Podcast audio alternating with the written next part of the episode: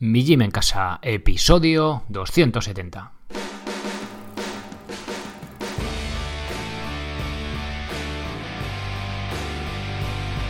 Buenos días, bienvenidos a un nuevo episodio del podcast de Mi Gym en Casa, el programa, la radio donde hablamos de entrenamiento y de alimentación desde un punto de vista diferente e independiente. Y como no todo en la vida es comer y entrenar, pues también hablamos de cómo vivir.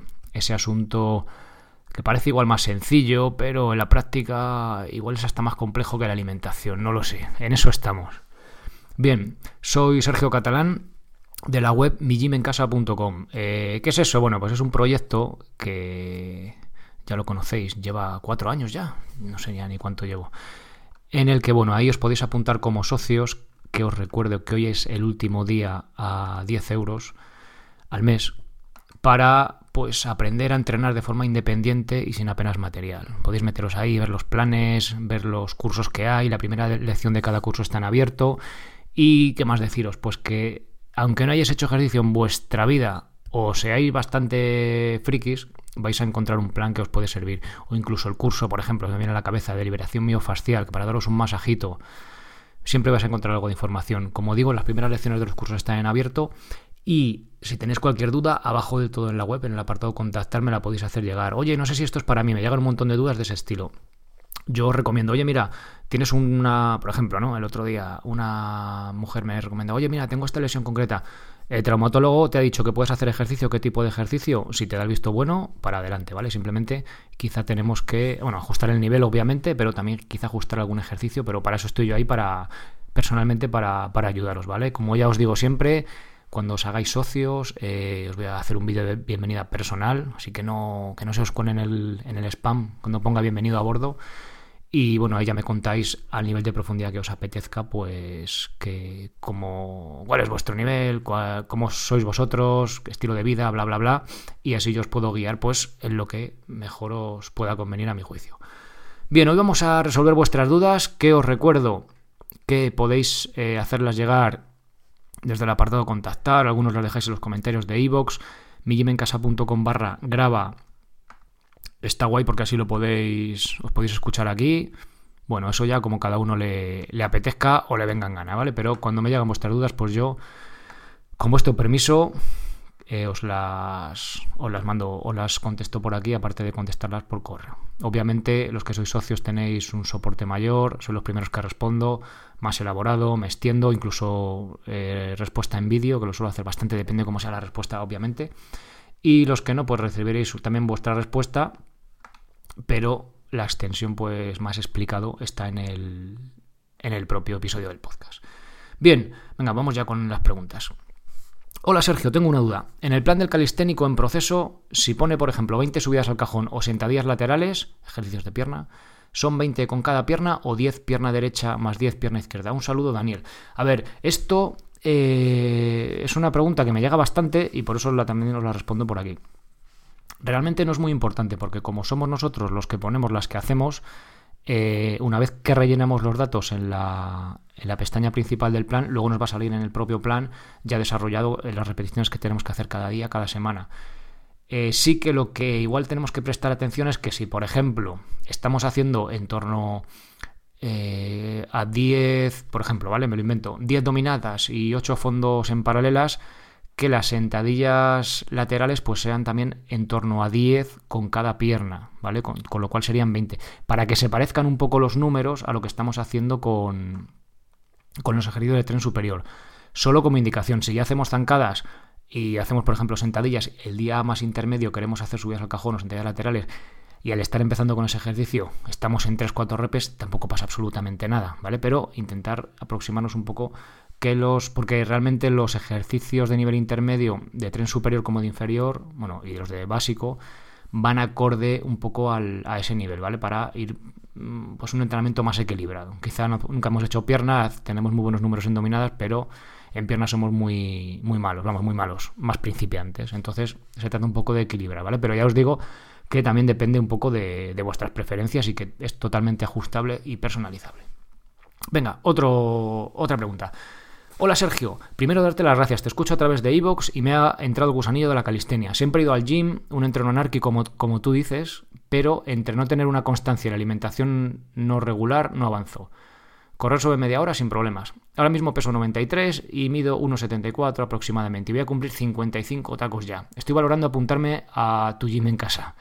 ¿Crees que puede serme útil? También valoro ir a nadar. En fin, espero tu respuesta. Estoy perdido. Un saludo, Javier Gracia. Bien, otra eh, pregunta. Eh, igual, lo que os he dicho antes al principio, que me llegan preguntas bastante de este tipo.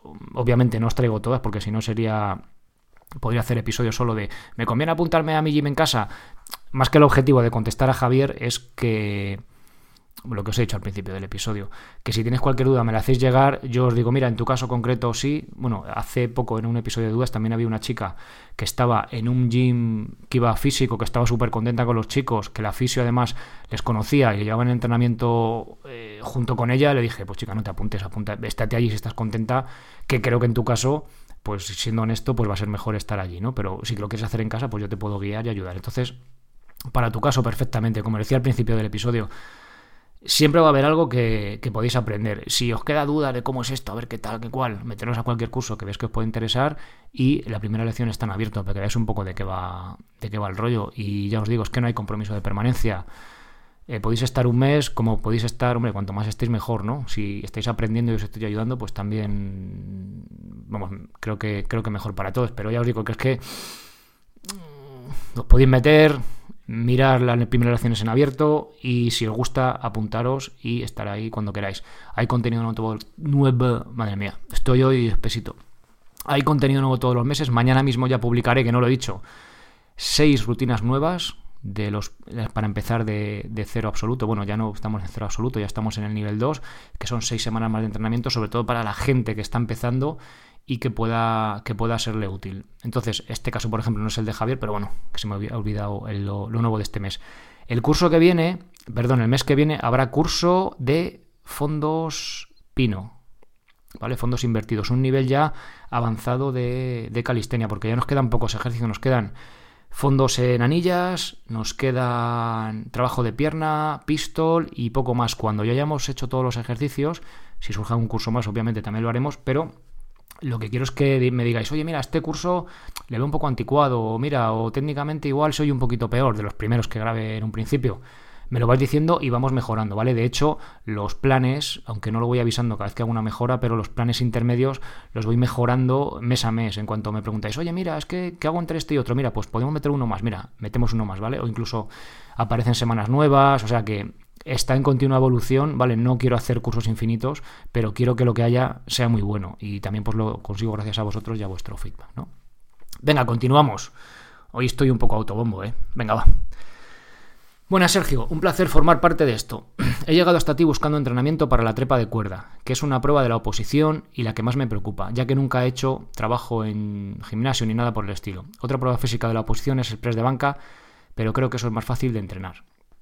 El mayor problema es el tiempo que dispongo hasta la próxima oposición. Se espera que empiece los exámenes en mayo o junio de 2020, con lo que tengo unos 7 meses para trepar la cuerda de una manera más que aceptable. No sé si se podrá conseguir. Si no es posible, la próxima, la próxima oposición sería para el siguiente año.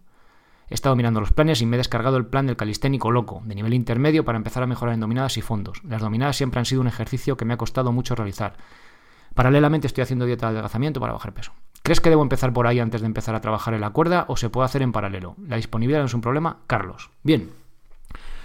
Para empezar a subir la cuerda, eh, a ver, más no es mejor. Esto me pasa, o sea, no sé si lo he traído también hace poco al podcast o ha sido contestando dudas de vosotros, no lo sé, ya no lo sé, pero lo vuelvo a repetir porque creo que es muy importante. Más no es mejor. Y en el entrenamiento de fuerza, si cabe más que en ningún otro. Más no es mejor. De hecho, no sé si es Carlos o una persona en una situación parecida, al querer hacer el... No, creo que no era Carlos el plan del canisténico loco, un plan de calistenia intermedio que estaba haciendo, más su trabajo de gimnasio, joder, no avanzo dos, tres semanas, es que no avanzo, no avanzo.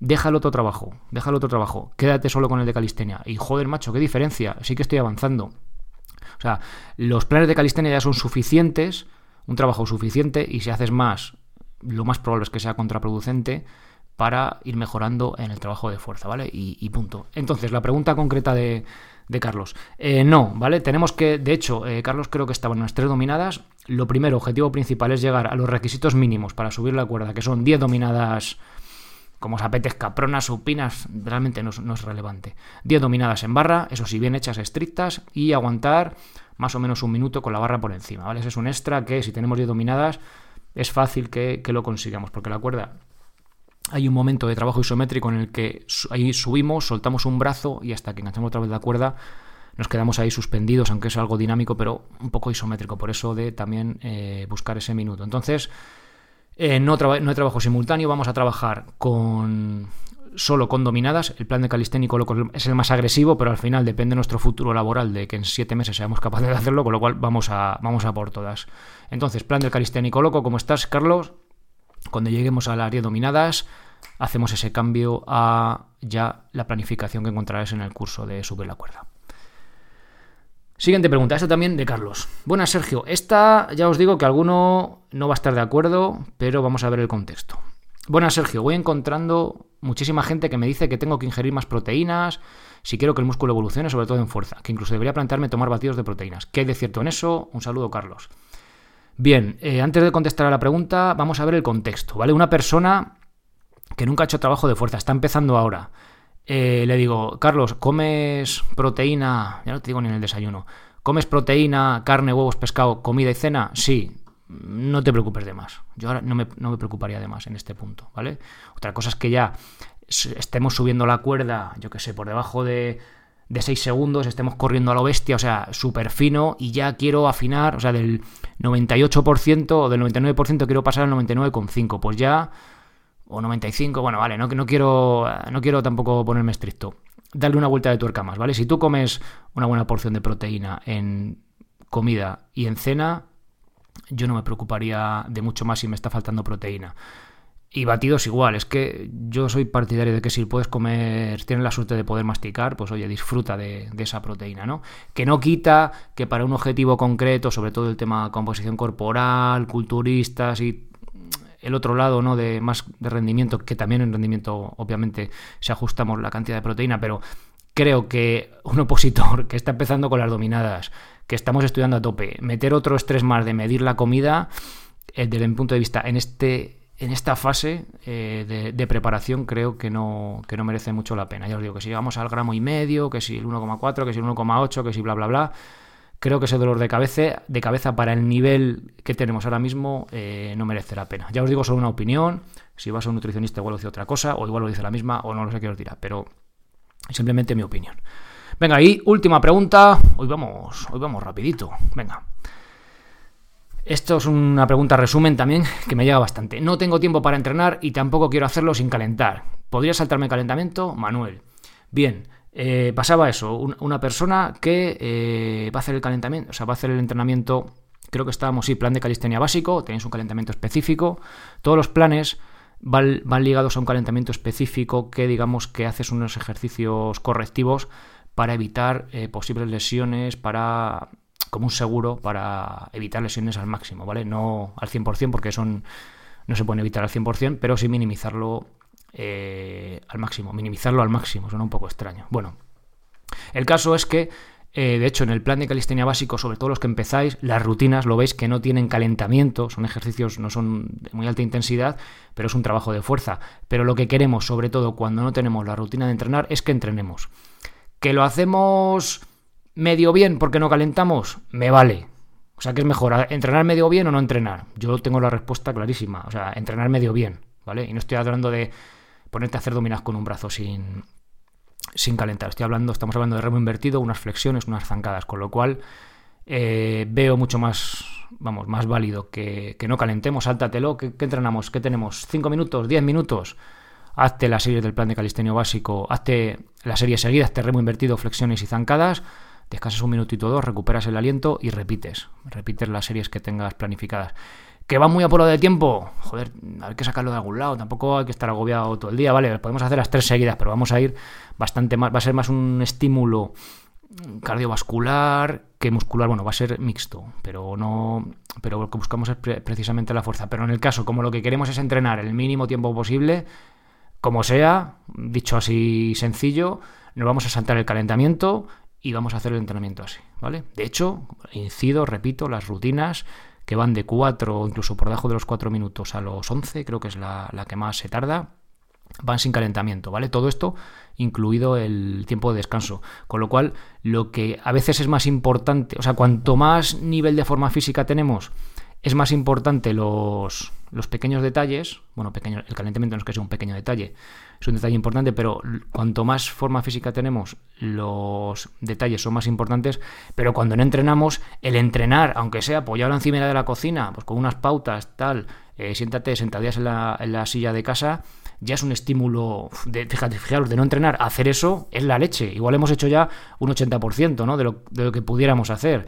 Una vez que esa persona ya va cogiendo el hilo, va cogiendo el hilo, lleva tres meses, cuatro, seis, y se siente bien, ve que, ostras, que esto funciona, ¿sabes? Me, veo mejor, sobre todo me siento mejor, estoy más ágil, joder, esto, esto funciona. Ya igual tiene esa motivación extra para decir, mira, en vez de dedicar aquí ocho minutos rápido mientras hago la comida, pues venga, me voy a poner media horita a dedicarme, venga, yo hago mi calentamiento, hago mis rutinas, tal, venga, y luego si me apetece, venga, hago algo de movilidad extra, o incluso me paso el rodillo de foam roller, ¿no? Un poco cuidarse y dedicarse ese tiempo. Pero, como os digo, la persona que no tenga tiempo, que no encuentre la motivación suficiente, o simplemente igual no tiene tiempo de estar ahí liado, pues oye, venga, nos saltamos el calentamiento y mejor será eso que no hacer nada. ¿Vale? Bueno, pues hasta aquí este, este episodio de hoy, el último de, de octubre.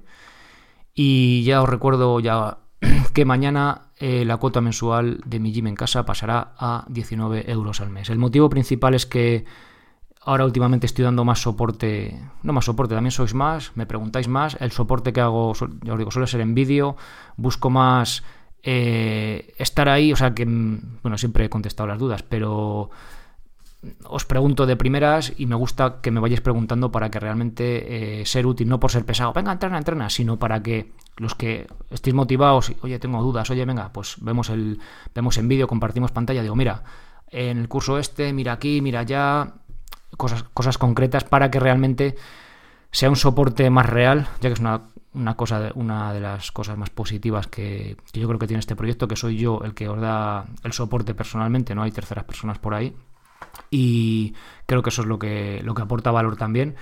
Y, de ahí, ¿vale? Para poder seguir manteniendo eso, otra opción era dejarlo como estaba y que el soporte sea cutre.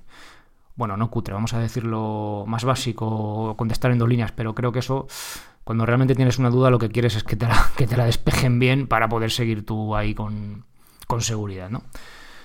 Bien, pues nada más. Muchas gracias a todos por apuntaros. Gracias por vuestras preguntas que os recuerdo que las podéis dejar en los comentarios de iVoox, mejor en mijimencasa.com, abajo de todo en el apartado contactar, o si no, mijimencasa.com barra graba, sencillo, en el botón naranja la podéis grabar si queréis escucharos aquí vuestra terciopelada voz en el podcast.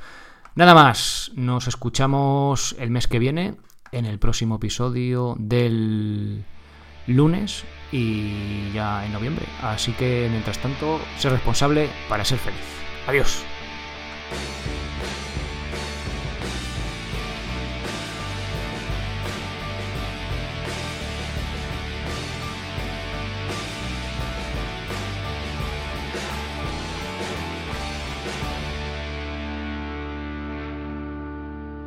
Y antes de que te vayas, quería recordarte que tienes un descuento del 15% en enixsandals.com por si quieres comprarte unas huaraches del estilo que quieras, tienes ahí un montón de modelos. Así que si es tu caso y eres valiente porque ya va viniendo, se acerca el, invierno, pues échale un vistazo y con el código MIJIM en casa tendrás ese 15% de descuento. Adiós.